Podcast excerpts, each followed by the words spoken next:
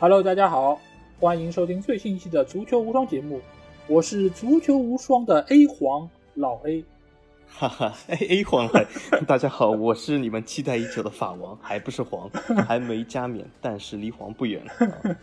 好，首先还是欢迎大家可以订阅足球无双官方微信公众号，在公号里面，大家不但可以听到我们每期音频节目推送，还可以看到最独特足球专栏文章，最重要的是可以看到加入我们粉丝群的方式，只要在微信里面搜索“足球无双”就可以找到，期待你们的关注和加入。好，为什么我刚才要说 A 黄呢？因为我们这期节目的主题就是最近人气爆棚的灵皇，你的灵皇无限猖狂啊！为什么我们要来聊一聊这么一个好像已经爆发了有一段时间了？因为冬季从曼联租借到了西汉姆联队之后，其实灵皇每一场表现都是非常的出色，八场比赛六个进球三个助攻，可以说是场均参与一个球以上的进球。和在曼联的比赛形成一个鲜明的对比啊！那这一期的节目就会来聊一聊灵皇，聊一聊这些树挪死人挪活的一些案例，就是在原先的俱乐部已经几乎没有任何的出场机会，但是到了新的俱乐部立竿见影，马上就迎来了爆发。那我想先问一下法王小吉，就是你觉得这样的球员啊，之后我们可能会有一些例子、具体的人物拿来讨论，但是。我们针对这个现象，我们想先来讨论一下，就是到底是什么原因造成了这么一个局面？你觉得呢？我觉得其实有内部和外部的双重原因，因为其实我们把我们这个事放在我们个人的生活中啊，如果你参加工作已经有足够长时间，就会发现你会在一家公司里面做的好像并不是那么如意，但是如果你去另外一家公司，其实你还是你，只是间隔了一个礼拜，你换了个工作。但是你就会发现，在新的公司里面，有的时候会混得如鱼得水。当然了，你去了一家新的公司，同样来说，也有可能混得会更差。嗯，所以我觉得这个其实是有一些外部和内部的因素共同产生的效应。就比如说，有些球员，他有的时候在有些球队他沉沦，呃，其实或许不是他本人水平的下降，或者是由于啊这个球队新来的教练，这个球队新来的某种打法，或者这个球队新来了某些个队友。然后教练调整了这个战术，然后这个球员在这个球队就无法适应这个新战术，这个事其实还啊发生蛮多的啊，就比如说近期好像状态并不佳的迪巴拉，对吗？就是类似的球员或者类似的情况蛮多的。那么还有一种情况就是，比如说你新去这个球队，这个生活环境更有利于你的，你就是在场外的因素导致你在场内的爆发也是有可能的。或者这个球队所处的城市，或者这个球队所处的外部环境，给这个球员啊造成了一种新的爆发。另外一种就是，有的时候他外部因素或者是内部因素并没有明显的变化，但是有的时候就是因为去了一个新的地方。焕然一新的地方，让一个人可以重新开始，至少在心理状态上，他有一个新的开始，因此有了更出色的发挥，或者说从某种程度上来说更自信了。那么在这个当口，在这个时间，就可以爆发出更大的力量。因为我们以前其实提到过一点啊，就是职业球员间的差距。其实并没有如此的大。当然了，啊，我我指的就是那些顶尖的职业球员啊，就不是指呃有些比如说中超、中甲这些球员。就比如说在欧洲顶级联赛踢球的这些球员啊，其实你真的说林皇和比如说德德布劳内，或者是林皇和拉什福德，他真的是差于了一个鸿沟吗？其实并没有，他们之间的实力或者是差了一点，但并不是鸿沟。所以有些时候心理上的因素。或者打法上的因素可以弥补这些鸿沟，会造成一些球员的爆发，所以这这是我看法，就是内部和外部同时在发生作用。我觉得就是一个球员没有办法发挥出他自己的真实实力，其实有各种各样的原因，不管是教练的体系的，还是和其他队友的相处。但是你如果一个球员发挥出了，甚至超常发挥出他自身的一个能力，或者说是高于了外界对他的预期，那他一定是各方各面都做对了。其实我们为什么会对于像树挪死人挪活这种事情这么津津乐道？其实有一个很重要的原因，就是如果这个球员他在本俱乐部里面突然之间迎来了一个提升，你会觉得哦，这个可能是他开窍了。那比如说像切尔西的阿隆索，前一段时间被兰帕德打入冷宫，再也没有任何的出场机会。但是你看图赫尔一来，他马上就拿到主力位置，甚至于有很好的表现，就是因为有些球员他可能熬不到那个教练走人。那他就可能一辈子就在自己的呃饮水机旁边看着这个机器，但是如果他能够迎来像灵皇一样的租借甚至于转会的机会。那大家可以看到，就是有实力的球员还是有实力，甚至于他如果到了一个适合他发挥的舞台，他能够爆发出原来大家都没有期待到的一个能力。因为你可以看到，现在林皇在场上的一个表现，各方各面，不管是他的一个自信程度。还是他展现出来把握机会的能力，还有就是给队友创造机会能力，甚至于他在进球之后的那个庆祝动作，你也可以看到，他似乎在这个球队已经待了很久，是一个老球员，和各个队友都可以有一个有效的互动，甚至于在线上他的一些社交网站上面，你也可以看到林皇一直都是非常活跃的一个存在，甚至他现在都能够来入选英格兰国家队。可以看到，就这几场比赛，其实到目前为止都不到十场比赛，林皇已经有了一个脱胎换骨的一个表现。其实刚才我说的呃这么多点，另外一个点就是你在任何一个地方，一个公司也好，一个球队也好，发挥的好坏还和你的上司是否赏识你，是否给你机会也有很大关系啊。对，就是从这里我我发现，就是莫耶斯对林皇，或者是他给了林皇很多的机会，那么让他能够展示自己舞台。因为有的时候我们空有一身本领啊，但不一定能够拿到展示自己的舞台啊。那我想问一下老爷，就是我对这个曼联历史不是很了解，就是以前莫耶斯执教曼联的时候，林皇在。曼联吗？啊，在的。他们以前合作过吗？还是他们有在的有过？对。那么当时林皇进入曼联的一线队是谁提拔他？是莫耶斯吗？还是其他人呢？莫耶斯带队的时候，林皇属于比较边缘的一个存在，因为当时队内其实还是有非常多的一些，就是前弗格森时候的一些老球员。这林皇其实当时是属于莫耶斯能够给他一些机会，有点类似于现在的青木，大概是这么一个程度。嗯哦，那也不错了，因为有的时候我们会发现哦，呃，在生活当中，呃，给你一个试错的机会，其实是非常难能可贵的。对。那么对林皇来说，他遇到一个赏识自己人是那么的重要。我举个例子来说，最近利物浦和皇马这个欧冠呃这个八强比赛，对吗？我们让我们想起当年的卡里乌斯。其实我觉得卡里乌斯这个事，就比如说对他自己其实不公平，因为他犯了错误，但是他之后他的教练或者他球队没有给他继续树立信心或者是那个试错空间。当然了，我也理解从教练从球队角度来说。呃，成绩十分重要，也没有这么多空间让你去试错。但是对卡里乌斯本人来说，是一个非常遗憾的结局。至今，其实他就沉沦至今，对吧？也也就是说，他没有遇到他能够生命中的伯乐，或者是给他树立信心的时机啊，就非常可惜。但林皇就我觉得就比卡里乌斯至少在运势上要好很多。嗯，对，而且因为林皇他相对来说运气好的一点，就是莫耶斯曾经跟他合作过，所以莫耶斯对于林皇是比较知根知底。这个就其实跟公司里面就是莫耶斯是一个已经跳槽去其他公司的以前的老板，但是你的员工还在还在这个公司。这个时候，莫耶斯向他发出了召唤，他说：“你来我这里，我会给你机会。”那林皇一听，哎，那我与其在这个地方蹉跎，尽管我在这个公司可能是五百强更大的一个公司，但是莫伊斯跟我说那里是个私企，对吧？但是你可能钱也不见得会多，但是呢，我可以给你机会。那对于你下一份的职业生涯，可能是会有一个比较大的一个好处，而且你有机会，对吧？参与到区里面的一个什么先进的评选，对吧？就是进入英格兰国家队，那你要不要这个机会？你来不来？啊，然后发现，哎，以前好像还有一些，对吧？这一起评过区先进的一些队友也在也在这个公司啊，那我就去吧，试试看吧。对，与其在这个地方蹉跎，我还不如换一个环境，最差也就是跟现在一样了。所以我觉得林皇就是把握住了这么个机会。而且毕竟你有一个老的老板，你了解他，他也了解你，双方互相信任，这个合作关系显然比现在这个情况要融洽的多。好，那我们其实就可以来看一下，就是这类的球员，就是我先想问一下小吉啊，就是你觉得什么样的球员更容易符合这个条件啊？就是前不好，现在一下子爆发了。他们可能并不牵涉到换位置啊，因为有些球员他可能是换了一个位置，他突然之间好像迎来了职业生涯的一个高峰。我们就说打同样的位置，比如说皮尔洛，哎，嗯，对，所以我们就是这样。你觉得哪个位置的球员可能会更容易出现这种情况？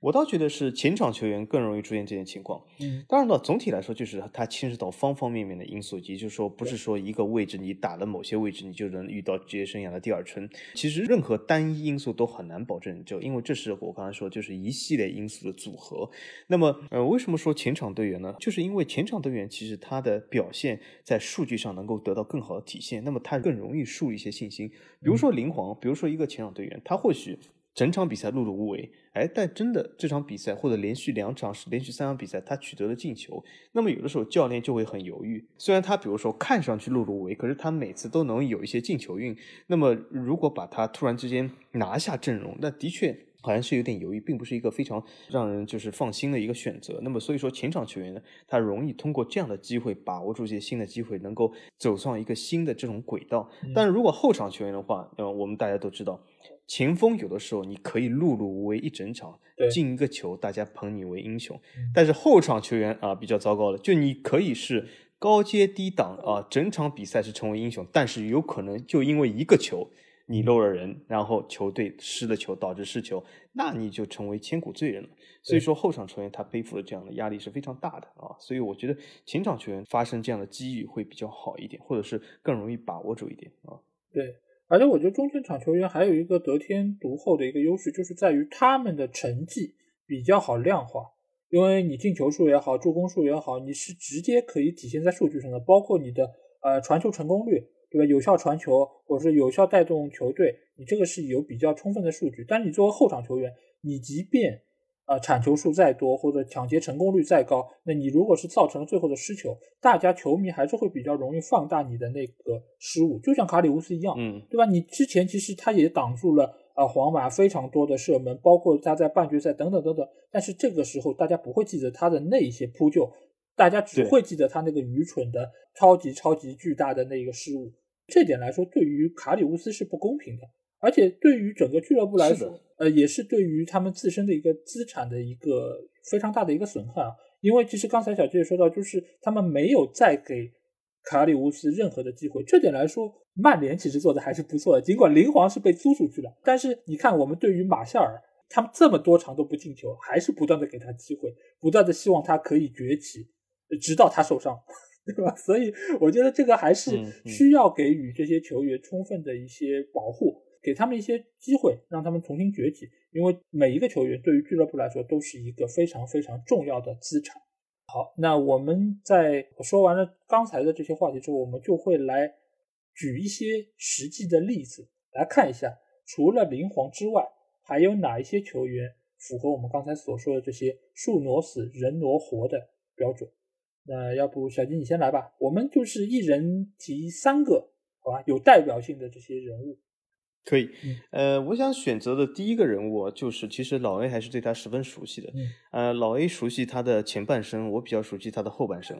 呃，这个人物所以说是一个典型，就因为有些球员，比如说，呃，如果你只看了一个单一联赛或者一个单一球队，你往往只是熟悉他是职业生涯中的一个片段，而并不是全部。那么这个球员呢，很明显他就是正好他的前半生待在了老 A 最喜欢球队。他的后半生呢，正好待在了啊我最喜欢球队。那么这个球员他的名字啊，他其实就是就我以前在节目中其实提过他的名字哦。呃，大家不不知道还有没有记得？就是我我当时说有一个球员他具备了哈兰德和姆巴佩两个人 同时两个人的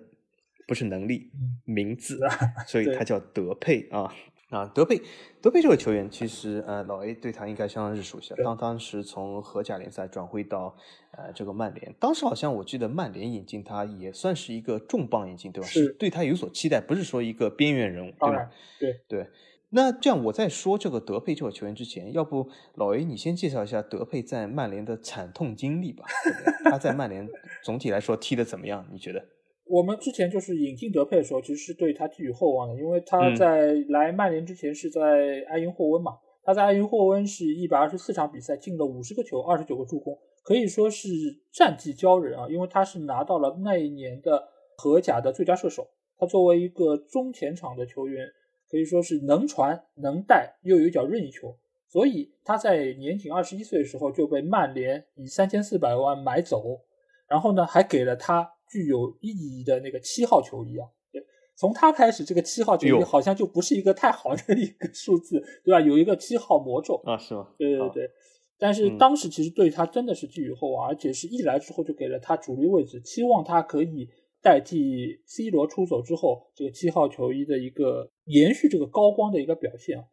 但是当时我记得，呃，因为时间确实已经有点久远，因为他是一五年的时候转会来的。当时他主要打的是现在拉什福德的这个左边前卫的一个位置，而且也给予了他非常大的一个任意球的一个开火权。但是呢，最后发现呢，他好像场外的新闻要比场内的新闻更多。因为记得当时他刚来的时候，他因为只有二十一岁，也处在一个非常年轻的时候。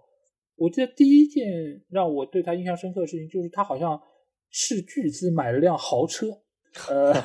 对，这个是他场外的一个非常大的新闻，就是年纪很轻，然后一下子就拥有了高薪，然后他就在场外挥霍。而但是呢，在场内他的表现似乎又非常对不起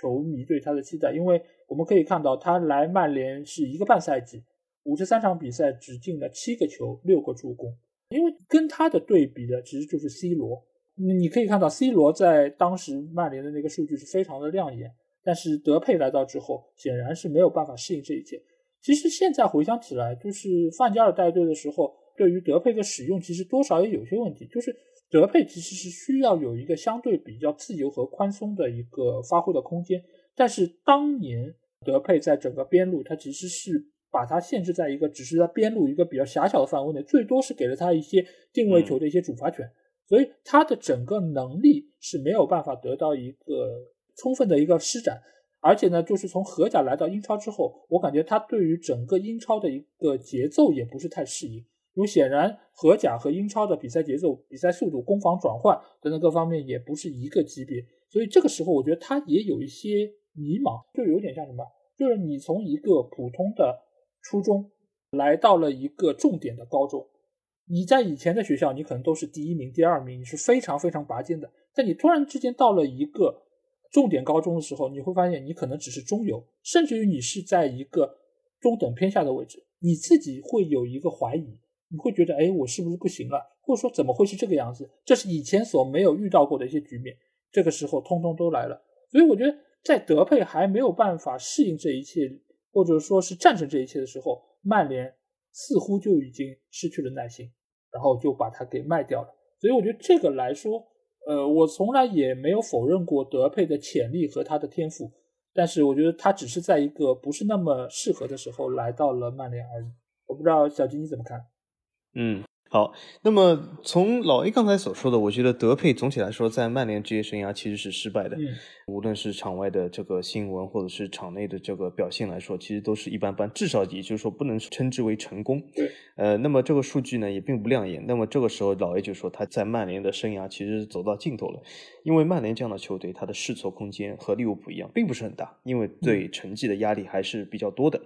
那么德佩还有一个原因，就是我听出来，就是德佩在曼联的其实能够发挥的空间和舞台也是比较局限的。对，因为老 A 说德佩在曼联其实限制在边路，成为一个就典型的一个边路球员。其实这样的事还发生蛮多的。我们会发现啊，有不少球员他其实才华横溢。啊，但是如果你只把它固定在边路，给他一个非常狭小的走廊让他发挥的话，他或许并不会成为一个非常亮眼的球员。特别是这个球员，如果他的呃身体数据就不是像一个传统型的边锋那样，他比较容易在边路所迷失，因为他容易陷入啊边后卫和中后卫甚至后腰三路的绞杀。所以说这样的球员啊会比较遇到困难。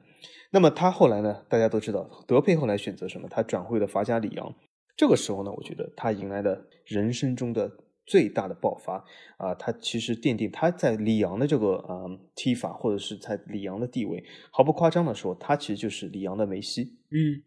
他在里昂获得的地位，其实就是如同于梅西在巴萨。啊，他基本是就是一成为一个前场自由人，当然是位置稍微偏左，因为他是一个右脚球员。如果偏左的位置仍比较适合他内切，那么德佩并不是一个传统的边路球员，比如说是下底要传中或怎样，他是更适合在这些中场偏左的位置，然后进行内切、进行射门或者调度。他其实这个脚法或者是技术是相当不错的。但是在曼联啊，刚才老爷也说，他其实本人啊也有些问题，不能说啊完全是因为环境的变化，因为他本人或许在对待突然之间人生得到升华，从荷甲去了一个豪门球队，他或许举个呃例子来说，就是网上大家说就他或许有点飘了，嗯，这个时候呢，他对他的成长是不利的。那么德佩去了法甲以后呢，有一个最最显著的特征，大家会都注意到，就是德佩的歌唱的更好了。啊。对，德佩，德佩其实他是一个非常才华横溢的球员。他的才华横溢其实不仅仅表现在球场上，德佩还是一个绕舌歌曲的歌手啊。嗯德佩的其实我以前看过他在曼联时代发表的这个专辑啊，嗯啊，其实有点浮夸，有点空洞。但他去里昂以后啊，他的歌明显唱得更好的，他的内容也更好了。虽然仍然是逃离不了这 Chick Now 的这个样子啊，但是他的在里昂的这个歌曲啊，明显更好。我其实他在音乐市场上反响也更大，说明他从某种程度来说更自信了。嗯那么我们来说说看，他在法甲，他获得了这个无限的开火权，他获得了其实真正里昂给他的一个核心地位。德佩在法甲的数据其实是相当不错的啊，经常就是进球十几个，助攻十几个，啊，经常就是一个中场核心的角色。然后呢？我们如果讲上赛季他的数据稍微低一点，那是因为上赛季德佩其实遭遇了蛮长时间的伤病，但是他伤愈复出以后呢，完全保持住了状态，而且发挥非常不错。呃，上个赛季在欧冠中的表现也是毋庸置疑的。啊、这个赛季德佩的表现也是完全恢复了。他我觉得这个赛季如果赛季结束的话，他很有可能进球能上二十啊，助攻也有能十十个以上，所以是一个标准的中场核心。而且大家不知道有没有注意到，德佩在球场上。啊，这些数据只是冰冷的数据，但在球场上，我们可以看到德佩有一个非常明显的一个拼劲。什么叫拼劲？就是他基本是在前场力争每一个球啊。其中啊，里昂有一场比赛对梅斯，好像我记得他就是一个完全是德佩完全拼下来的一个进球，一个助攻。所以说他在前场这个拼劲、这个狠劲，我觉得以前在曼联是不具备的。嗯这其实说明了什么？一个就说明这个球员啊、在现在的职业生涯中，或者在这个球队中，他的投入程度非常的高。因为我们会发现啊，有些球员他其实就是和生活中的上班一样，有些球员只是朝九晚五去打个卡而已，踢完比赛就走人，能少跑一分钟就少跑一分钟。但是德佩他的态度完全不同，他在法甲其实真的是力拼每一个球，而且他呢又是一个才华横溢、脚法技术非常好的球员，所以他的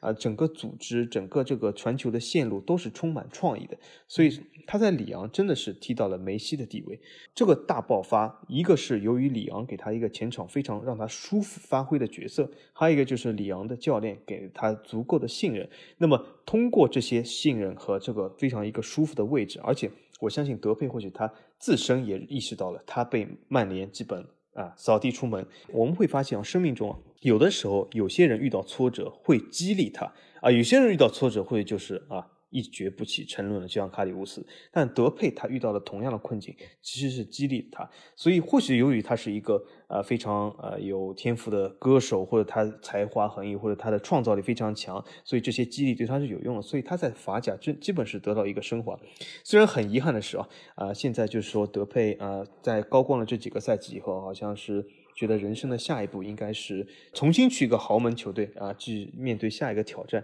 那我也只能就是祝福德佩能够一路顺风啊。据说好像现在德佩又和曼联有所联系，就好像是有点抬价的嫌疑，是吗？因为之前就是德佩在转会里昂的时候，一直有传言说他好像有优先回购权，等等等等怎么样，而且有不少的曼联球迷其实还是对于德佩去了里昂之后的表现是非常认可，也是非常期望他好像能够回来曼联，因为大家也知道曼联是比较缺一个边路球员，对吧？要桑乔啊等等，或者觉得那个詹姆斯表现不好，觉得哎德佩好像现在能够来到这个位置，能够发光发热。但其实我觉得，如果说之前他在边路只在一个狭小的空间没有办法得到充分施展的话，我觉得也不要太期望他现在回来还能够有什么样的表现。啊，就是曼联不会给他像梅西这样的位置，就是让他无限开火，中场自由人。嗯，因为目前来说，曼联拥有这样位置的人叫毕费，而不叫德佩。哦啊，嗯，对原来这样。其实说到 B 费，B 费也是一个树挪活人挪死的球员。嗯，哦，不是哦，想反过来是树挪死人挪活的一个球员。啊，B 费也是有类似经历。嗯是的嗯好，那刚才小吉说到了一个是前曼联的七号球员，那我这边要说的第一个球员也是前曼联的七号球员，就是现在去到大巴黎的迪马利亚。哎，我觉得还非常的巧，就是其实迪马利亚就是德佩的前任哎，就是迪马利亚走了之后哦留下的七号给了德佩。哎、这两个人到底有什么样雷同的地方呢？就是离开了曼联之后，有一个爆发式的发挥。而且我觉得所有祸害他们的人都只有一个，就叫范加尔。哎，所以我一直觉得范加尔是后福根时代最差的教练，因为他能够把所有的希望之星都用的毫无亮点。那我们来看看迪玛利亚吧，因为迪玛利亚之前是在皇马表现得非常出色，使得他当时以一个七千五百万的身价来到了曼联。因为皇马当时球星云集啊，就是迪玛利亚其实也处在一个比较尴尬的位置，他希望能够在皇马有更高的一个出场效率以及各方面的薪资待遇，但是好像他觉得在皇马已经走到了尽头，所以他觉得我跳到另外一个。豪门来证明自己也未尝不可，而且当时的曼联确实也需要一个中场的核心来打造他们的进攻线。那迪马利亚就进入了曼联的一个视野范围，七千五百万在当时其实也是一个非常高的一个转会身价。大家其实也知道后面发生了什么，就是迪马利亚只打了一个赛季就离开了曼联，去到了大巴黎，而且期间还闹出了非常多不愉快的一些经历，包括就是不按时归队，包括还是就闹转会等等等等这些负面的。以及之后去到大巴黎之后的一些言论，他的一些表现，这个其实都是被非常多的曼联球迷所诟病，一直叫他“迪跑好”，对吧？这个各方面各面的消息大家都非常清楚。但是我想说的是，迪玛利亚在这些球队的一个表现，因为我们首先知道迪玛利亚他是一个非常优秀的中场球员，不管他在皇马还是在阿根廷国家队，都是非常非常的有竞争力。他属于是能传能带。然后又有速度，然后又有射门能力，各方各面都是非常的优秀。但是为什么他在曼联没打出来？这其实我觉得他并不是一开始在曼联的表现就不好，尤其是他在可能前三分之一赛季的时候，在范加尔的阵容之中，他其实还是一个非常重要的一个位置。我现在可以记得最清楚的就是在客场三比五输给莱斯特那场比赛，其实迪马利亚是进了球，我觉得一切看上去都非常的美好。但是突然之间，好像那场比赛曼联就跟中了邪一样。随着这场比赛的被逆转失利，好像迪玛利亚的在曼联的生涯也开始急转直下。他之后能够拿到机会越来越少，因为范加尔大家知道也是一个非常固执的人。他一旦觉得你在某些方面可能不是那么称职，他可能就会以他一个比较老派教练的一个方式来跟你沟通，甚至于会来压迫你。这点其实我觉得跟鸟叔也有点相像，因为。他们都是属于一个执教理念比较老派的一些教练。那显然，迪玛利亚就跟后来的博格巴跟穆里尼奥一样，尽管没有爆出太多的新闻，但可以想见的是，他跟范加尔的执教理念上面是有极大冲突的，也使得他后来觉得，哦，我在这个曼联再踢下去似乎看不到未来。反而他到了巴黎圣日耳曼之后，我们可以看到，他现在是成了整个中前场的核心成员之一，对吧？除了姆巴佩、内马尔之外。迪玛利亚就是第三个可以数得上名字的一个超级球星，而且他在整个大巴黎的表现也非常亮眼。我们可以看到，就是两百五十一场比赛进了八十八个球，一百零四个助攻。这个相比于他在曼联的只有四个进球和十二个助攻来说，我觉得真的是有一个质的飞跃。我觉得这么多年来，其实迪玛利亚在世界足坛上的一个表现一直都是非常稳定的，就是一直处在一个高位。只是在曼联的，除了在曼联以外，对这一年，对，因为他之前在皇马的表现也是非常亮眼。是的，是的，也是进了三十六个球，八十五个助攻，都他一直以来，包括在阿根廷国家队也都是非常非常的优秀。所以我只能认为是范加尔又耽误了一个可能潜在能够在曼联获得成功的一个巨星。所以我一直对于迪玛利亚的出走，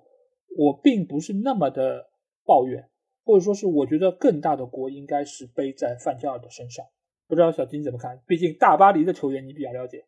啊，对对对，其实我觉得迪玛利亚的经历和德佩还是比较像的。其实德佩的呃个人因素，迪玛利亚也占一点，因为迪玛利亚好像也是发生了一些就是在曼彻斯特生活并不如意的一一些新闻啊，就是也遇到了好像呃抢劫啊或者怎么样。呃，总体来说就是场外都有一些事，但是呢，我觉得主要因素还是在。就是球队或者教练给他们这个位置，给他们这个打法，或者是给他们这个机会，呃，还是就是没有，就是给他们一个满意的地方，所以说我限制了他们的发挥。这两个球员其实都是非常才华横溢的球员。迪马利亚其实是一个，那大家都知道，他在以前在本菲卡、在皇马都是那种助攻王。嗯，也就是其实大家可以现在看到，迪马利亚如果拿球，他的突破，他的各种啊传球时机都是掌握的非常好，啊，是一个非常自信的球员。而且呢，你别看他身材瘦弱。其实他的跑动，他的那些呃呃传球组织都是不错的。那么迪玛利亚他在曼联，他其实遇到这些挫折，就像老 A 刚才已经说，就是范加尔对他的信任，或者是范加尔给他的这个位置，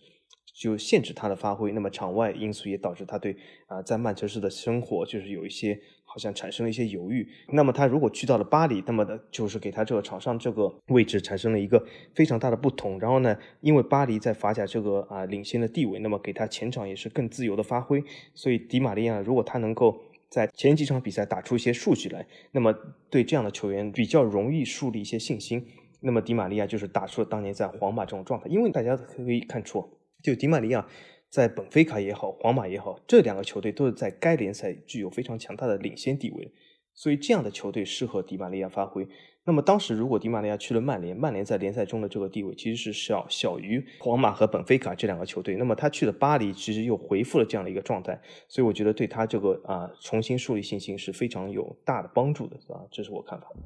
对。其实我们可以看到，就是范加尔对于这些具有天赋的或者有创造性球员，他其实是会有极大的一个限制，因为他其实是一个非常喜欢就是球员按照他的一个模式来打的一个教练。所以我觉得相当多的具有天赋球员到了曼联，尤其是范加尔帐下，他其实是需要削足适履，本身对于球员也是有相当大的伤害。呃，我只能说，可能当时请范加尔来执教本身就是一个错误。好，那我们来听一下小吉的第二个人选是。好，我的第二个人选其实啊，他的数据的增长啊，其实比啊第一个人选第一个球员其实他增长更快。他在今年也是踢了欧冠。那么这个球员他就叫英莫比莱。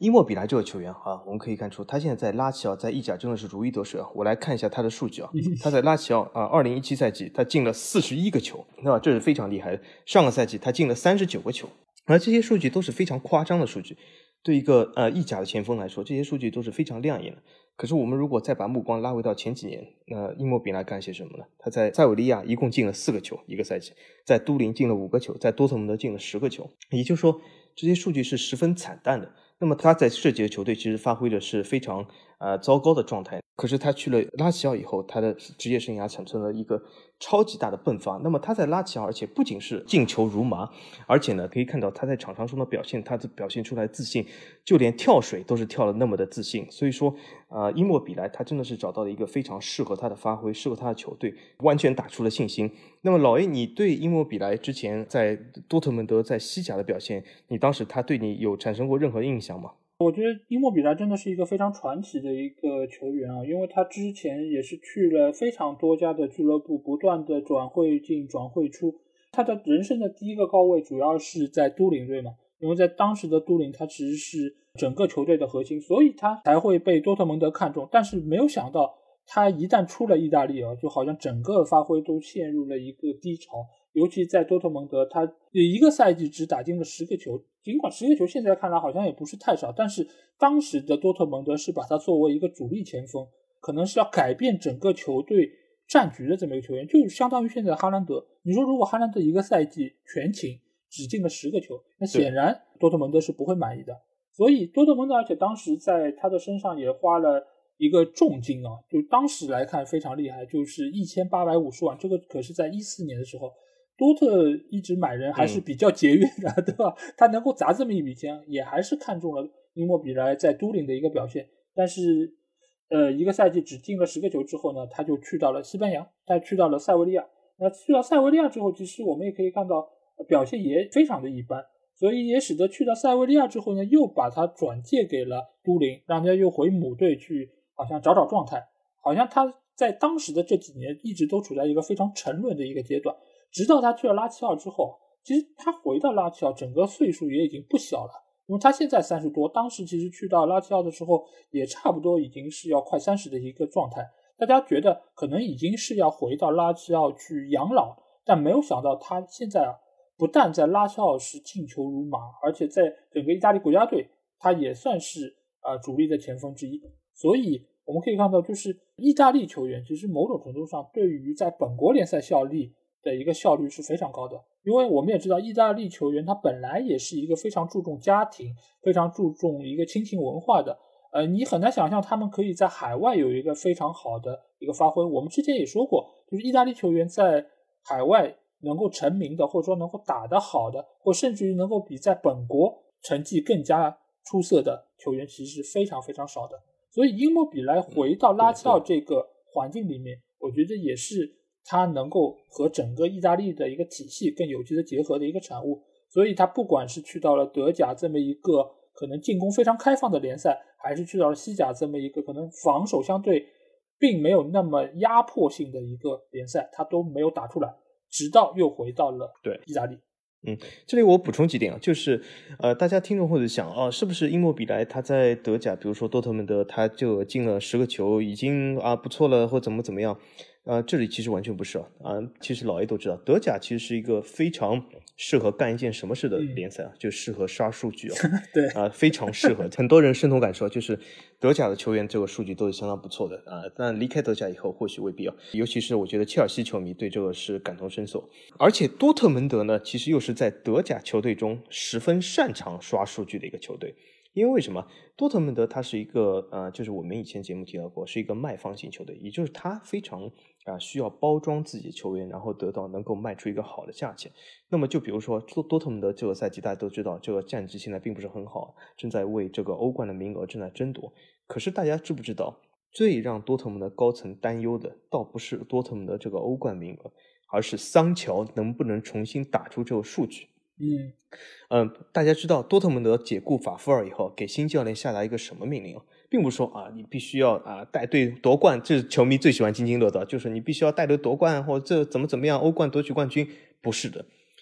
当时这个甚至多特蒙德高层自己都就是承认，就是他给新教练下达命令是，你得让桑乔打出数据，这样可以卖给老 A，对吧？卖给老 A 的曼联，所以说重新卖这样一点二亿，对吧？所以这是多特蒙德最关心的。所以多特蒙德，尤其是他的中锋，他是历任中锋都刷出了十分漂亮数据。不说比较厉害的哈兰德、奥巴梅扬，甚至我们说比较二流的，呃，有个球员老 A 或许你不知道知道，就帕科，嗯，对吧？西班牙的，就连帕科这样的球员都轻松刷出二十加了。这可以看出，就在多特蒙德，如果你踢一个中锋的位置，你要刷出一个二十加的赛季进球。那是一个基本底线。可是我们的伊莫比莱同学，他三十四场比赛只刷了十个球，啊，这是非常失败，是非常失败一件事。那么啊，后来他去了西甲，啊，同样证明他是一个非常失败的，而只要在西甲就是一个发挥非常失败的一个球员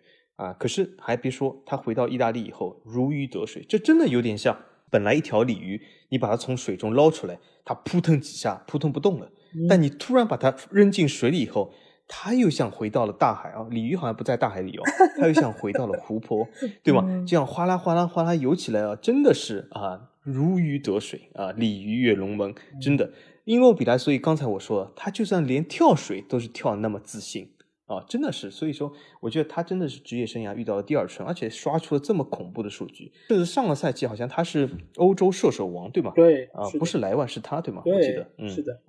哇，欧洲金靴啊，这个这个真的是，我们可以看到，就是所有这些球员到了一个适合他的地方，可以展现出极大的一个自信。那我们来看看，就是这一期节目最大的、现在最自信的球员啊，就是林皇。对，因为我觉得林皇可以说的点实在是太多了。尽管可以看到他在曼联的数据在过去几个赛季非常非常的惨淡，但是他的段子以及他的流量从来都不缺。这期节目我们也要特别来致敬一下林皇，因为这期节目我要说的三个球员全部都来自于曼联，因为我实在对他们就是想要诟病的点实在太多。林皇他在曼联其实一直都是从青训出身，他的表现是非常好，而且他在过往几任教练的帐下的表现也是非常出色，呃，尤其是当时去温布利的表现，不打什么杯赛的决赛啊，或者说是一些半决赛，他都屡屡能够为曼联进球，但是。突然，好像似乎我不知道从什么时候开始，他没有办法能够引起这些教练的一些重用。我觉得有几个方面原因吧。呃，一个就是他可能什么都会一点，但是好像什么都不是那么的精通，所以使得他很难被用到一个合适的位置上。你说你把他放边路吧，他好像带球能力也不行，他的速度也没有那么的快。但是你要说把他放中路吧，他好像处理球的技术。还有各方面的能力，相比于现在的毕费来说，又不是一个档次。放在以前的话，跟博格巴比，也不是那么的硬朗，以及在身高上面也略显不足。所以慢慢慢慢，林皇就被淡出了主力阵容。但是我们可以看到，他其实还是一个具备相当能力的一个英格兰国脚球员。所以他能够去到像西汉姆，甚至于以后去到其他的一些非豪门球队，我觉得他还是能够体现出他相当强的一个价值。对我我们可以看到，就是他其实在非常早就和曼联联系在一起，包括当时 C 罗还在的时候，对吧？说那个林皇是 C 罗的老师嘛，就很多段子都是这么说。但是我觉得到目前这个档口，就是西汉姆联可能是林皇最好的一个归宿，而且我也并不太看好他回到曼联之后还能够延续他这样的一个表现，因为他的能力一直都是在的，只是环境不适合。呃，我觉得与其在曼联这样苦苦蹉跎，我觉得还不如让他能够去到西汉姆或者其他球队，能够有一个好的发挥。而且因为林皇之前在曼联的工资也。非常的低，呃，尽管他名头很大，但是如果能够通过这半个赛季在西汉姆的表现，给他拿到一份新的比较优厚的合约，我觉得未尝不是一件好事情。不知道小金你怎么觉得？我是这样看啊，呃，林皇这个球员，我觉得还是蛮适合西汉姆的。就一个是莫耶斯老熟人，所以我觉得他是做出了一个人挪活的经典的呃一个非常正确的这个决定。就莫耶斯首先是给他这个试错空间，给他这个发挥的空间。而且西汉姆这个球队，他打法并不是非常保守的，所以我觉得给林皇这样的前场球员也是有足够的机会。因为，因为如果林皇如果去了穆里尼奥的球队，或许穆里尼奥已经让他做一个黑又硬的后腰了，对吧？就把他改造成后腰或者边后卫的，对吧？因为连托雷斯都要去打边后卫，对对对对，他必须要去打边后卫或者去打后腰了。嗯。所以说也不适合林皇，而且还有一点就是林皇他是一个社交达人，他是一个非常注重自己商业包装的球员。那么他去到了伦敦，肯定是给他一个更高的平台的。因为无论怎么说，伦敦在英国的地位那是远超过曼彻斯特的。对。那么从另外一个角度来说呢，呃，大家都在讨论，就是说现在这个所谓的英国这个大六球队。啊，是不是这个大六仍然有阿森纳，或者仍然有热刺，怎么怎么样？但是大家有没有想过，如果阿森纳或者如果热刺他啊跌出了大六球队，那么谁会入替呢？很多球迷会非常想当然的说啊，莱斯特城啊，什么球队，狼队啊，什么这个呃埃弗顿啊替入。其实这仅仅是从成绩的角度来考量。其实英国英格兰联赛或者英超联赛有一个非常有希望入替一个球队，就是西汉姆联。那为什么呢？因为你如果成为大家知道什么叫大六球队啊，所谓的 Big Six，这个最重要的是什么？B I G 这个 big，对吗？你必须得大，你才能有资格进。莱斯特这样的球队，它并不大啊，它并没有这个机会。也就是说，所谓这个大六，并不是说啊，我一个赛季成绩爆棚或怎么怎么样，就你必须是一个大球会。那么西汉姆联它就是个大球会，因为它在伦敦是排名前二的受欢迎的粉丝数量多的球队，而不是很多人所想象中那些球队。所以说，西汉姆联它有非常强的群众基础，它又在伦敦，所以说这个球队是很有希望。那么之前他没有进入说大六的名单，是因为他的成绩不佳。但这个赛季，由于林皇，由于这个莫耶斯双重组合，他的成绩来了。甚至如果西汉姆联通过这次进入欧冠席位，我觉得有可能真的奠定他超越某些现任大六球队的一个坚定的台阶，很有可能。那么林皇真的是做出了职业生涯中最最明智的选择，而不是回到遥远的北方曼彻斯特继续去做板凳。而且，如果真的林皇通过这半个赛季把西汉姆带到了前四，去到了欧冠，那真厉害。那我觉得西汉姆应该回报他的是什么呢？马上把他买下来，对吧？奠定他在这个地方的一个核心地位，而不是说啊很没有出息的说啊我们买不起，或者说是做出其他一些可能目光比较短浅的球队所会做的事情。你要对得起你进欧冠这件事情啊。我觉得西汉姆现在已经可以造林皇的雕像了，在球场门口。是不是要动工？这么快？才八场比赛啊？啊，有点早，这有点早。啊，八场比赛造雕像啊。等进了欧冠，拿到了前四，这个时候动工也不晚。好，那我们来到了第三个球员啊。那要不第三个球员我先说吧。那也是前曼联的一个球员啊，而且他是一个黑又硬，他就是我们的卢卡库啊。卢卡库其实也是和伊莫比拉很像，他其实也是之前去过非常多的球队，不断的转会，不断的租借。我们可以看到，尽管他的表现一直很好，因为我们可以记得很清楚，就是爵爷的最后一场比赛五比五的那场，卢卡库就是让整个老特拉福德都安静了下来。因为本来这是一场要欢送爵爷的比赛，但没想到卢卡库进了三个球，某种程度有一些些扫了就是曼联球迷的兴啊。但是我们也可以看到，当时的卢卡库，我们叫小魔兽，对不对？就是表现非常的出色。之后他又去到切尔西，然后又去到了埃弗顿，直到他来到了曼联。曼联其实当时也是砸重金啊，八千四百七十万把他从埃弗顿引进了进来。其实我觉得卢卡库一直以来他也没有算太垮，但是呢，他显然没有像现在在国米或者说之前在埃弗顿这么的如鱼得水。因为我觉得曼联其实有一个最大的问题，就是把卢卡库当纯正的 KO 印，或者说是把他当做了真魔兽，而不是小魔兽来使用。因为卢卡库，我觉得他最合适的一个位置其实是在一个偏边锋的一个位置，而并不是说一个正印中锋。尤其在英超这样的一个联赛，他需要背身拿球，然后去跟其他的。队伍的一些又壮又高的一些英式的后卫去争抢头球，甚至于要护球转身。那这个其实并不是卢卡库的一个技战术的特点，他其实更大的发挥在于面对球门，而不是背对球门。但是当时的曼联整个体系，他是需要卢卡库能够做的像德罗巴一样，能够把球控下来，然后分给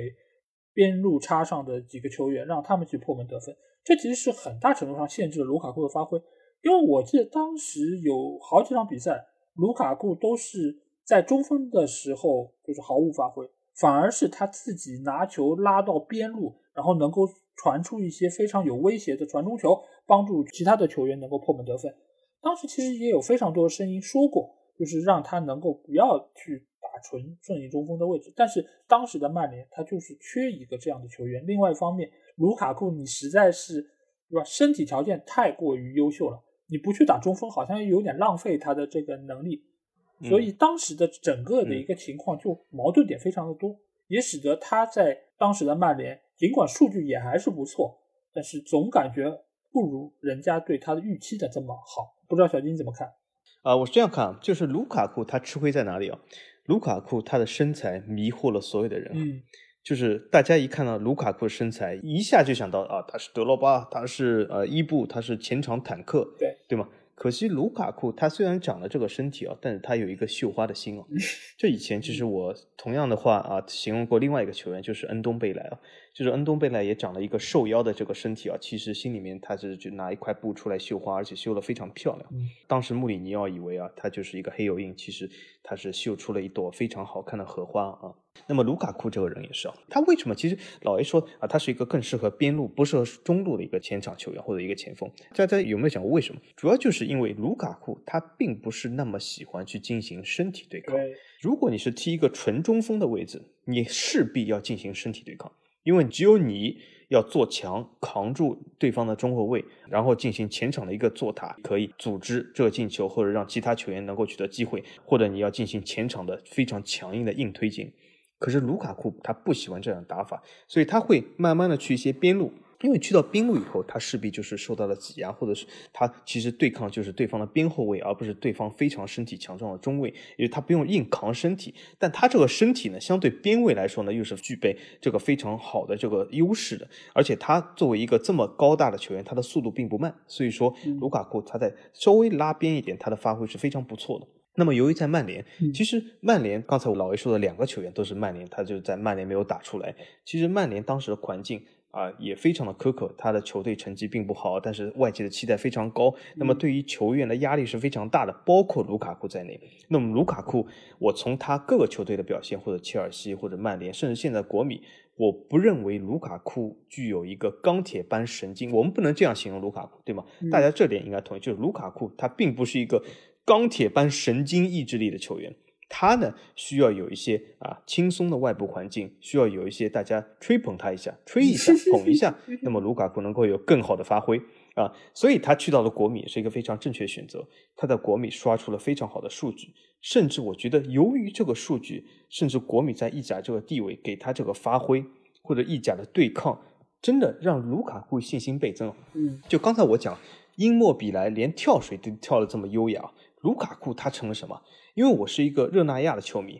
热那亚当时对国米的时候，卢卡库，卢卡库，我当时就在群里面说，卢卡库这个球员，他简直是，他是一个什么？我称为他是称为一个舞蹈家，他在场上在禁区里跳出了那种舞蹈，真的是我不说他是拉丁舞或者什么舞，他真的这个自信的就在禁区里拿球过人，像跳出了这个舞蹈。我甚至觉得梅西、C 罗他都啊，C 罗其实没什么，内马尔、梅西、内马尔其实都跳不出这样的舞蹈，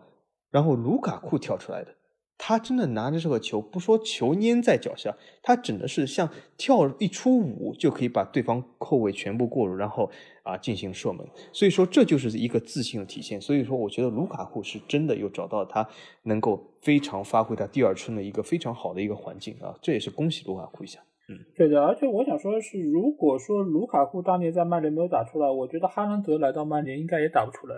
因为你如果让哈兰德也是用一个背身拿球的方式去做强，我觉得是极大的浪费了这么一个人才。因为哈兰德他尽管也是身体非常强壮，但是他的一个最大的特点是面对球门的把握机会能力。你如果没有办法能够发挥出他这方面的水准，我觉得还是不要让曼联去浪费他这样的一个潜质，或者除非就是曼联能够改变自己的打法，否则的话，我觉得买来哈兰德砸了一亿两亿。也用不出实际的效果，最后又不得不像呃卢卡库一样，可能打个折卖给其他球队，这样其实是非常非常糟糕的一个一个结果。可能曼联需要的就是那么双输，对对，曼联其实可能需要的就是类似于像卡瓦尼或者说是其他那种类型，就是我只是做强的，我在这个时候我更大的是为边路球员或者说是其他后插上的球员来创造机会，顺便在球队落后的时候争抢一些头球。我觉得这个可能是曼联战术体系所需要的，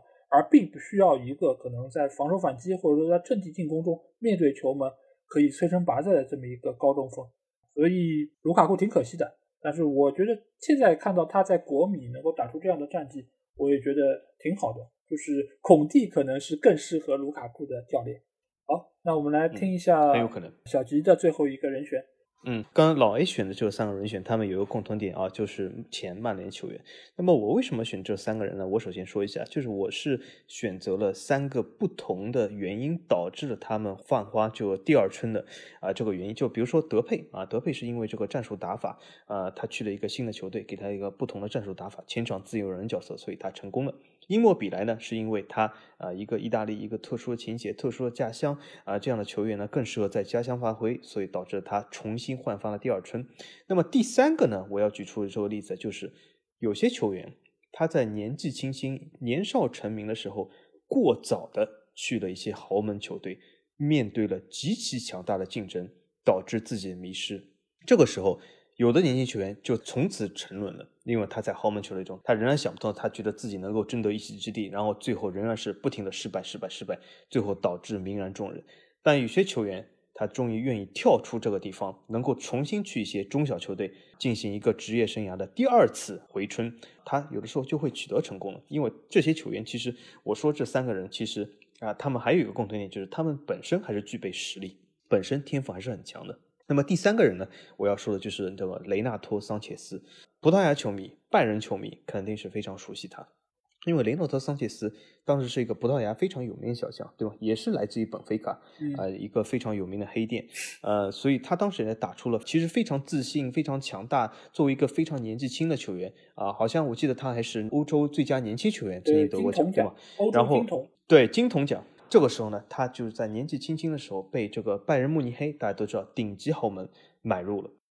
可是豪门深似海，对吧？当你踏入豪门的时候，你踏之前啊，你会觉得啊，我去一个大公司，大公司给我开了一个不错的年薪，不错的位置。可是你去了以后，就发现内部的斗争、内部的竞争是十分的激烈。雷纳托迷失了，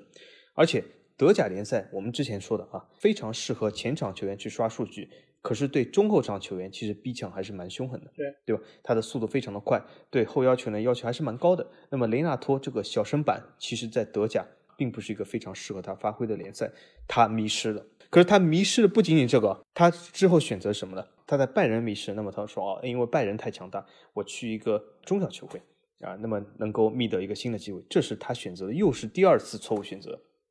当时，呃，我记得他是租去了呃英格兰啊斯旺西，那么英格兰斯旺西又是一个打身体的这个打法。那么雷纳托桑切斯，我记得他身体非常小，好像一米七几，然后体重也是六七十公斤，一个非常小的球员，你又到一个搏身体的地方去，那么他再次迷失。但幸好雷纳托啊，万事不过三，他不会在第三次迷失。他这个时候选择了去了法加里尔，他去了里尔以后，他终于得到他要的这个机会啊，然后里尔给了他空间，甚至里尔给了他中场核心的这个地位。所以说，雷纳托桑切斯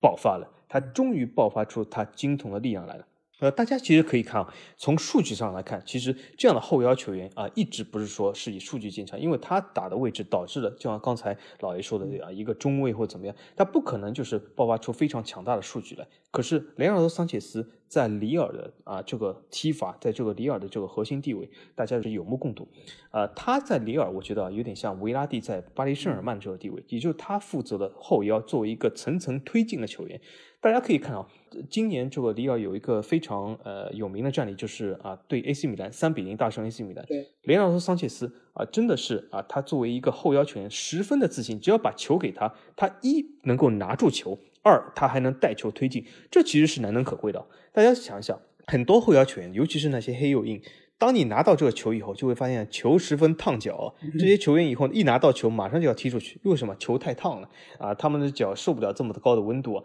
其实是他们，他们根本拿不住球。如果你再慢一秒钟出去，你就护不住球，就很容易被对方重新再抢劫，直接打反击。但是雷诺托桑切斯他的护球能力十分强，他拿到球以后能够继续带球推进，然后在推进的同时寻觅前场战机。所以说，这样的球员是十分难能可贵的。那么后来大家都知道啊，里尔在啊赛季中段啊成绩有一些回落，比如说在法甲联赛中啊成绩一度啊降下去了，然后呢在欧联呢又被阿贾克斯淘汰了，这里面出于什么原因？就是雷纳托中间受伤了。那么现在里尔重新状态恢复，随着雷纳托的回归，我觉得他在这个赛季的法甲其实机会还是非常多的。那么所以说雷纳托桑切斯是一个典型的过早的进入豪门，但是终于。意识到了这一点，或者说醒悟到了，然后重新回到一个适合他的舞台，一个更宽松的环境，更宽松的联赛，使他能够发挥出他这个金童所具备的力量。所以我是挺看好他。那么里尔那是也是作为一个啊传统的卖方型球队，那么我也希望啊雷诺托桑切斯能够为里尔卖出一个好价钱，能够在下一站中重新取得一个非常好的职业生涯的提升。啊，当然了，如果雷亚德桑切斯你又要去豪门的话，那我也请你三思啊。因为你现在年纪仍然是很轻，嗯啊，因为雷亚德桑切斯，大家听我描述这么多，他又去了拜仁，又是本菲卡，又是里尔，又是斯旺西，他是不是已经很老了，已经快三十岁了？没有，雷亚德桑切斯现在只有二十三岁，他仍然是一个十分年轻球员。我倒觉得雷纳多桑切斯可以在里尔再待一个赛季啊，然后做好豪门准备，或者去老 A 的曼联，对吧？作为一个推进型后腰，帮助曼联夺得下一次联赛冠军，对吧？嗯，我觉得就是桑切斯其实和德佩有非常多相似的地方，都是属于年少成名，在一个非常年轻，二十岁、二十一岁的时候就拿到了一些，比如说金童奖啊，或者那边是荷甲最佳射手。他其实就是很早、非常年轻的时候就去到了豪门，使得他很多时候一旦遇到挫折，他们面对挫折的一个抗压能力，当时其实是不足的。他们不像有一些成可能已经是二十四五岁，他们已经比较成熟的一些球员。他们能够知道怎么化解压力，知道怎么面对这些压力，甚至于可以把压力变为动力。但是对于只有二十岁出头的这些年轻球员，我觉得他们是比较容易迷失的。在这个时候，德佩去到了里昂，他其实也是花了几个赛季才慢慢调整出来，找到自己的状态，或者说找回了自信。但是有非常多的球员可能就此就沉沦了，他们一辈子都没有办法从这么一个困惑中走出来，使得他们在年轻时候的那一个。出道就是巅峰的状态，就再也回不来了。但好在桑切斯他在这个时候也是去到了法甲，也可以看到，就是法甲其实对于这样的球员还是给了比较宽容的一个态度，让他们能够在这个舞台上进行展现出他们的一些实力。所以在目前这个情况下，就桑切斯他已经在里尔找回了自己的一个自信，他也能够在这个队伍中发挥出自己的一个能力，也使得现在里尔是法甲的一个榜首球队。如果这个赛季里尔能够真的拿到法甲的冠军，呃，那我觉得桑切斯应该他的身价也会在这个基础上有一个比较大的增长。而且大家也知道，就是中场的一个后腰球员，这个中场中路其实是一个非常关键、进可攻、退可守，而且也是比较稀缺的一个位置。所以说，在这个赛季打完之后，我觉得是能够有更多的豪门球队。然后对他感兴趣，而且他经历了上一次在拜仁的一个可能并不那么如意的一个经历之后，我觉得他也应该能够知道怎么样来化解这样的一个压力。毕竟他还年轻，他还有很多的机会给他来施展他的一个能力。好，我们一人说了三个这样的一个类型的球员之后，我们最后呢再来讨论一个问题吧，就是这些球员，小金觉得如果他们离开了现在这个可以给他带来呃比较好发挥的这个球队之后，他们还能够维持住现在的这个水准吗？嗯，老 A 这个问题问的非常好啊。呃，这个问题甚至啊，有可能我借着这个东西可以说，我们还有这个这个话题的下集啊。就这个话题，我们讲的是这个人挪活，树挪死啊。有可能下集是什么？就是人有的时候也能挪死啊。就是呃，我们都 光看到的就是有的时候人能挪活，但是同样的。案例来说，就是人也会挪死。他们其实现在就是在职业生涯中找到了这个正确的环境、正确的球队。嗯，但如果他们再次挪动的话，我觉得就是并不能保证他们能够再次找到一个正确的球队或者正确的环境。有可能再次挪动会让他们重新进入一个死循环。就比如说我说这些球员，现在德佩很明显，他更想去巴塞罗那跃跃欲试。可是他去到巴塞罗那，我觉得他和梅西的位置重叠，能不能继续踢前场自由人，我表示非常怀疑啊。嗯，我觉得德佩去了巴塞罗那以后，有可能他的专辑有可能又是啊，从这个绕舌成了这个忧郁的情歌，因为很明显有可能心情又不好了。那么同样来说，雷纳托桑切斯啊，呃，或者是另外球员伊莫比莱，伊莫比莱，我觉得他如果再次离开意大利的话，远征其他国家。有可能又是失败而归哦。那么雷纳斯桑切斯如果仍然以二十三岁这么年轻的年龄，又是啊急匆匆的离开一个给他成长的环境，又去一个深似海的豪门，我觉得也是非常堪忧啊。至少我说的这几个球员啊，我觉得如果他们短期内挪动的话，我对他们的未来并不是很看好。因为其实我们大家都知道，在生活中啊，也是啊找到一个非常适合自己环境，其实并不是那么容易。呃，我觉得有的时候，当你找到的时候，还是要珍惜一点啊，或者是至少分析一下为什么现在这个环境适合我。那么你去下一个环境的时候，可以要进行三思，而不是说就盲目的，又是说哇，我要去个豪门，我要去个更大公司，我要怎么怎么样啊？有的时候真的要分析一下利弊是否适合自己，因为我们都经常会说适合自己才最好。这句话说起来简单，可是做起来是非常难。嗯，对，其实我觉得这个事情可能要分两个方面来说，一个就是类似于像英莫比莱这样已经是。年纪比较大了，那我觉得他可能还是待在原有的球队会比较好。一来就是环境已经熟悉了，而且球队对他也比较依赖。那他个人的话，如果再跳槽，也很难在薪资待遇上有一个很大的一个提升。所以这样的球员可能还是不跳的为好。但你如果说是像德佩，或甚至像桑切斯这样的，现在还是相对比较年轻的球员，他还能够在现在的这么一个基础上有所提升，那我觉得他们一定是还会转会的。但是我觉得他们转会去哪一个球队，我觉得是他们需要考量的一点。而且因为他们所在都是法甲的球队，而法甲球队的一个惯例就是卖球员，所以他们也很难在自己的俱乐部能够待得住。所以这也不是说你想不想 这些的问题，而是在于你的使命就是要转会的。所以，呃，就是德佩他肯定是想要去到巴萨，不管梅西在不在，他都要想去一个更大的舞台展示自己，因为到那里他可以拿到更高的工资，甚至于他如果能把梅西给熬走，那他做了巴萨的一个核心，那他的整个的一个局面又会变得不同。我相信每一个去到豪门的年轻球员，他肯定都是想过自己取代原先的王，对吧？成为现在这个豪门的一个真正的一个控制者。但是有时候就是理想很丰满，对吧？现实很骨感。梅西现在尽管已经岁数这么大了，但是看上去他还要在这个俱乐部待很多年。德佩是不是能够把梅西熬得走？那其实谁也不知道，甚至他都不知道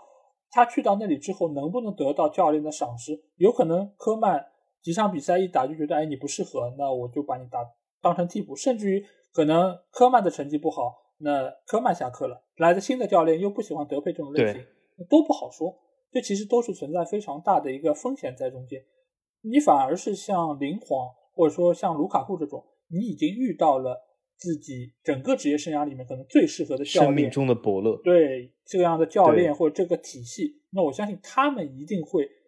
抓住一切的机会留在这个体系之中。林皇肯定会跟曼联说：“我要转会，我就要去西汉姆联。”你转会费，你不要为难人家，是吧？我工资可能高的低的我都好说。这个其实就是球员在这个中间可能是需要发挥一点自己的主动性，来为寻找自己的下家来尽一份力。所以我觉得针对不同球员，可能他们也有不同的打算。所以大概率来说，呃，我觉得树挪还是要死的。因为其实所有的植物都是这个样子，你一旦挪了窝，水土不服是大概率的。好，那我们在聊完了这一期的话题之后，又来到了这周的观众留言环节。那这周小吉要给我们带来哪一条留言呢？这周的留言来自我们的这个群啊，所以说是我们鼓励大家进入我们的群，所以分享你的看法或者是提出你的问题啊。这周啊，来自于一个非常热心的群友，他叫千先生，他就说问的问题是什么？他这个问题很多感叹号啊，啊，所以说我我读的时候要读出他的语气来，这样让听众朋友们更能够感同身受啊。他说啊，呃，你们怎么看张公子不救国米就啊？一下读错，你看感叹号一来我就有点紧张了。我们他说啊，你们怎么看张公子不救苏宁救国米的看法啊？是不是应该像隔壁这样痛骂他啊？个人认为苏宁这支球队全部解散，而且不发工资，然后呢他去救国米，这个是蛮过分的。当然了，也能理解国米啊，这样可以卖个好价钱。呃，首先啊，我们感谢这个钱先生的这个提问。呃，但是我这里首先。谈看法之前啊，就是说有的时候，当时好像知乎上有个非常啊有名的言论啊，就说问为什么之前先要问有没有啊？这个其实非常简单，就是其实张公子并没有救国米啊，啊，所以说呃后面的问题，所有的问题其实都不成立。那为什么会有这个张公子所谓救国米说法？就是国米最近贷的两亿多欧元啊，延缓了他这个破产的脚步，可以让国米有更多时间去找一个买家。那这个并不是张公子或者他的老爸，这个突然之间说我要我要救国米，我给他两亿多欧元，其实并没有。这个东西其实很简单，他们只是以国米的名义或者国米这个本身就是一个有限公司名义，去向这个摩根贷了两亿多欧元的贷款啊，也就是说使国米的负债从四亿变成了六亿，等于说是有点像，比如说中国有句俗话叫是拆东墙补西墙，对，就是借了新的债务来偿还旧的债务。啊，这个债务其实滚了以后会越滚越多，所以说这个张公子并没有救国米啊。换句话来说，其实国米离深渊其实又近了一步啊。对，由于张公子这样的做法，张公子其实作为一个呃老板或者作为一个企业家的话，他其实是应该呃减少国米的债务，让国米这个才能国米离苏宁又近了一步。对的，对的，是的，是的，没错。所以说国米他张公子并没有救他，所以那么既然他并没有救他，所以后面的所谓所有的提问其实都不成立。呃，那么我也希望张公子啊啊，真的是迷途知返啊，真的是早点甩手这个呃。不过我也体谅张公子，因为为什么呢？现在给出的报价都是低的可怜，而且都是啊四五亿的价钱，还要包国米的债务。那么刚才我都讲，国米之前就已经负债四亿的，别人只报个五点四亿的价，而且包债务，张公子只能拿一亿啊，这真的是非常可怜啊。那么如果现在国米现在呃借了总共六亿的债务，那么你让报价方都很尴尬。之前的报价其实已经不成立，因为如果包这个债务的话，张公子还要倒贴啊，所以说啊，现在这个要让人敬畏真的是很难，所以我也是理解一下张公子，我也希望国米能够找到一个合适的买家吧。那么张公子尽早脱手，脱离苦海。所以说祝张公子成功。那么张公子的角度来说呢，他其实既救不了国米，也救不了苏宁啊。那么国米他为什么没有走苏宁这个道路？就是啊，虽然这个问题并不是这样，但我回答一下，就国米为什么没有成为苏宁？那是因为国米本身还有啊抵押和借到钱的这个。啊，价值。那么苏宁，如果张公子把苏宁抵押出去去借款，那我可以说一毛钱都借不到，因为苏宁本身这个是个负资产，没有人认为这个资产有任何的价值啊。所以银行，如果你拿一个负资产来抵押来借款的话，没有任何银行会同意的。那么国米呢，本身还是有价值，所以说你如果把它抵押掉，还是有相当的价值。所以说啊，至少魔工的角度来说，他就认为国米还仅剩这个两亿的价值。所以说你把国米抵押给他，那么会给他两亿。那么我在说完这个留言之前，说最后一条事啊，就是。那么很多人就会问，那如果张公子还不起了，或者国米还不起这两亿和之前四亿贷款怎么办？六亿都还不出，呃，破产了怎么办？那么国米就又成了像 AC 米兰一样的，就是债转股的球队，就是什么？你把债主成功逼成了股东啊！呃，当时的 AC 米兰就是因为还不起贷款，所以说他的债主，他的就埃利奥特基金啊，成了股东，成了老板。那么如果我们来讲啊，如果国米仍然还不了这个摩根给他贷款，那么会发生什么事？很简单，摩根就成了国米的股东。那么其实，哎，张公子是不是就在盘算这件事？他如果卖不出去，那就甩手给摩根再见了。哇，呃，这个棋真的下很大，怪不得大家都说张公子在下盘大棋，原来是。是这样，这个想法不错。既然贷了款，哎呦，我还不出来了，那好，我把这个东西抵押品给你，再见。嗯，啊，原来是这样，嗯，也有道理。哎，我觉得这个题目，我觉得小吉说的太专业了，因为有粉丝跟我们说，就是我你们这个节目太专业了。其实这个留言我要给的看法就是非常简单啊，就是国米的这个贷款是专款专用的，即便他拿到这个两亿，他也不可能用来救苏宁啊，因为苏宁他不能用这个钱，你一旦是用这个钱去投到苏宁的身上，那这个钱马上就会收回，甚至还会给予你非常大的一个惩罚。所以我觉得，呃，球迷看这个事情真的不能以为这两个球队都是张公子他们家的，所以就可以把左边兜里的钱掏出来 填右边这个坑啊。就其实这个观点就非常简单，所以不存在救不救的问题，因为压根儿没法救。而且他之所以不救苏宁，也是因为他觉得救了没意义。你不管苏宁能不能带回来钱，或者能带回来多少钱，他都觉得这个坑已经填不满了。所以我与其再往里面不断的填坑，还不如我就放弃这个球队算了。他们自己已经把这个事情看得非常开，所以我觉得你与其让意大利人来敬畏你，你不如让整个江苏的球迷来敬畏一下，对吧？这个时候 真的还是需要大家能够看开一些这个事情。苏宁已经基本回不来了，如果有人能愿意救苏宁的话，我觉得你们真的需要敬畏一下这个人，还蛮厉害的，很有勇气啊，在这个时候敢接牌的话。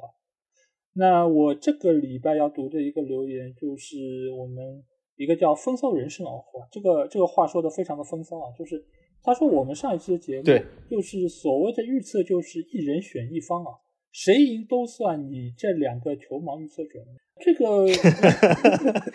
我我我我觉得他这个挺押韵的，我挺喜欢，这是个 我要表扬一下。嗯嗯，对，就所以我说他说的很风骚嘛，对吧？那我们一人选一方，上一场我要没记错的话，应该是除了大巴黎的那。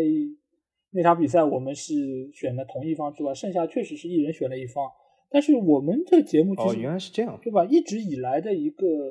一个惯例就是我们事先不沟通的，就是我们所有的预测都是在录节目的那一刻我才知道那个小吉选的是哪一方，然后我也会把我的那个持方所说出来，所以根本就没想这么远，就是我们一人选一方也好，或者说还是我们选的都是同一方，其实都不重要。因为我们其实跟其他的那些所谓预测的节目，呃，最大的一个区别就在于我们不是一个财经节目，我们也不是卖料的一个节目，所以预测的准不准这件事情，我们一点都不在乎。准和不准，并不能代表我们对于这个球队的看法是不是正确，因为我们其实更愿意看到是球队背后的一些逻辑，或者说是我们提出我们的一些观点，供广大听众来。参考或者说是大家能够有一个讨论。至于准或者不准，我觉得不是我们的 KPI，我们也不会为此来说哦，我们不准，然后你们以后就不听我们节目了，对吧？我们跟隔壁的有些什么道长的啊，或者什么大师的这个节目完全不一样，对吧？我们不会去背这个债。另外一方面来说，其实你觉得结果就是反映了一切问题吗？其实也并不是，就很多问题，就是我们在分析的时候，我们在提出的时候。我们其实说的是没问题的，我们都是正确的。但是可能在场上的时候，可能有一个意外的事件发生，或者打了门框，甚至于可能有红黄牌，或者甚至于有些误判等等，那造成了我们的结果可能并不那么正确。那我们的预测就是没有价值的吗？其实我觉得也未必。其实我们更多的不要把目光放在这个所谓的结果上，或者说准或者不准上。我觉得更需要看的是整个球队的一个大的趋势，或者说。大家在这么一个动态的过程中，会有一个怎样的变化？我觉得这个才是我们节目想要做的一个点，在这里。嗯，我想说的就是，我其实没有经过这个听众提醒，我都不知道我在不经意间在下一盘大棋啊！啊，原来是还有这么复杂的东西，我们原来安排的这个事还有这么多的逻辑在背后，那挺好的。呃，其实我我说一下，就是关于这个预测的东西啊，分主观和客观。客观来说，我们的预测就是这么精准啊，有的时候实力强大到我们不想让它表露出来都很难啊。嗯。呃，那么所以说客观 造成了我们的预测非常精准。那么主观来说呢，其实我希望我预测都错，因为为什么呢？我是希望通过这个东西给所有的这个赌博的这个或者是就是沉迷这些东西的人一个警钟啊，就是我希望他们把钱全部输光啊！如果听了我以后，呃，那通过这样能够回归到一个正确的人生来啊，正确的世界观来。所以说，呃，主观上其实我希望都错，但是很明显有的时候实力太强，呃，你没法把它压住，那也没办法，那么导致现在这样结果，嗯。所以小金，你发现了吗？就是其实我们现在两个人，对吧？你就是预测比较准确的，我就是明灯，对吧？你就是主观上希望就是它比较能够正确，然后我这边就是大家如果都听了我的去买了，然后就输钱。我们可能是在这个方面达成了一个共识，对吧？一人选一方，原来指的是这个，嗯，那果然很风骚，我觉得这个说的很对，嗯，风骚，嗯，好，那我们来到了这个礼拜的，说到预测，对，我们就预测吧，来来，好，那。这个礼拜第一场的比赛要预测哪一场呢？小吉？嗯，我要挑战高难度的。嗯，大家会发现啊，第一轮的预测，呃，如果大家听了上一轮节目，除了这个贝林厄姆的这个进球害了我以后啊，其实我其他三场比赛全部是精准的。那么第二轮，既然我们是预测谁晋级啊，那么所以说这个比赛还没完，下半场才下周刚刚开始。那么第二轮来说呢，我挑了一场最难的，因为如果我说第二轮我预测呃波尔图对切尔西或者是皇马对利物浦这样的比赛没有难度啊，大家又会说你看你看你每次都是挑那种没有难度，那当然你是每次都对了，对吗？然后我我现在好，我挑一个非常有难度的啊，非常有难度的就是什么啊，多特蒙德主场对曼城。呃，大家看了第一轮比赛以后，就会发现，其实曼城没有你想象中这么强大，多特蒙德也没有想象中这么脆。呃，其实如果贝林厄姆这个进球算的话，二比二这个第二场比赛就是完全不同的结局哦。但是足球没有如果，对吗？他这个进球就是没有算，无论你同意和不同意。那么第二场我觉得怎么看呢？我觉得多特蒙德能够战胜曼城啊，晋级。啊，多特蒙德在主场战曼虽然现在说主场没有什么观众啊，但是我觉得多特蒙德其实第一场踢的还是不错的啊。如果第二场他能够稳住，曼城其实真的最后那球啊，一直到比赛快结束才打入，说明曼城的攻击力也是非常有问题的啊。他的防守也一般般，所以多特蒙德，我觉得多特蒙德第一场唯一的这个弱点或者做的不够好的地方在哪里啊？其实我也看了啊，现场比赛他做的问题不好的地方在于多特蒙德不够勇敢。他其实，在进球之前有点畏畏缩缩的啊。其实他进完球以后，都发现啊，其实曼城也不怎么样。所以我希望第二场比赛多特蒙德勇敢一点啊，就是好好的啊面对曼城啊，能够发挥出自己的特点。我觉得多特蒙德是有胜机的啊，所以我预测第二轮比赛是多特蒙德小胜曼城，最后晋级。好啊，那我明灯啊，我明灯来了。这个这个礼拜我要预测的比赛啊，就是一场没什么难度的比赛。刚才小姐说，就是切尔西对波尔图的比赛。哎，但是我觉得这场比赛我继续看好波尔图，因为上一个礼拜有一个评论说我们什么，我们是曼城、阿森纳还有利物浦黑啊。那但是唯独没有说我是切尔西黑。那既然没有说我是切尔西黑，那我就继续黑一把切尔西啊。所以我这个礼拜还是会看好波尔图。为什么这么说？因为尽管切尔西上场比赛二比零获胜，但是其实整个场面上波尔图一点不落下风。其实他们之所以最后会输两个球，也是因为第一个失球造成了他们先丢球之后，整个阵线开始压上，压上之后才会给到。切尔西打进第二个球，其实整个场面上来说，不但波尔图不落下风，甚至于他某些程度上是有一些占上风的。而且这场比赛他们仍然是在塞维利亚的主场，就相当于在同一个场地打第二场比赛。所以我看好在这场比赛中，波尔图能够稍微找回一些自信，而且能够找到切尔西的一些弱点，能够在这场比赛中，我觉得至少收获一个平局吧。就算是淘汰出局，我觉得也用一个相对体面的方式。所以我看好波尔图能够展现出他们的一些实力吧。毕竟我觉得孔塞桑这个教练还是有相当的能力。好，那这个礼拜的内容基本上就是这样啊。还是希望大家可以关注我们在微信上的公号，只要在微信里面搜索“足球无双”就可以找到。期待您的关注和加入。这个礼拜节目就是这样，期待下周同一时间再见喽，大家拜拜。再见，再见。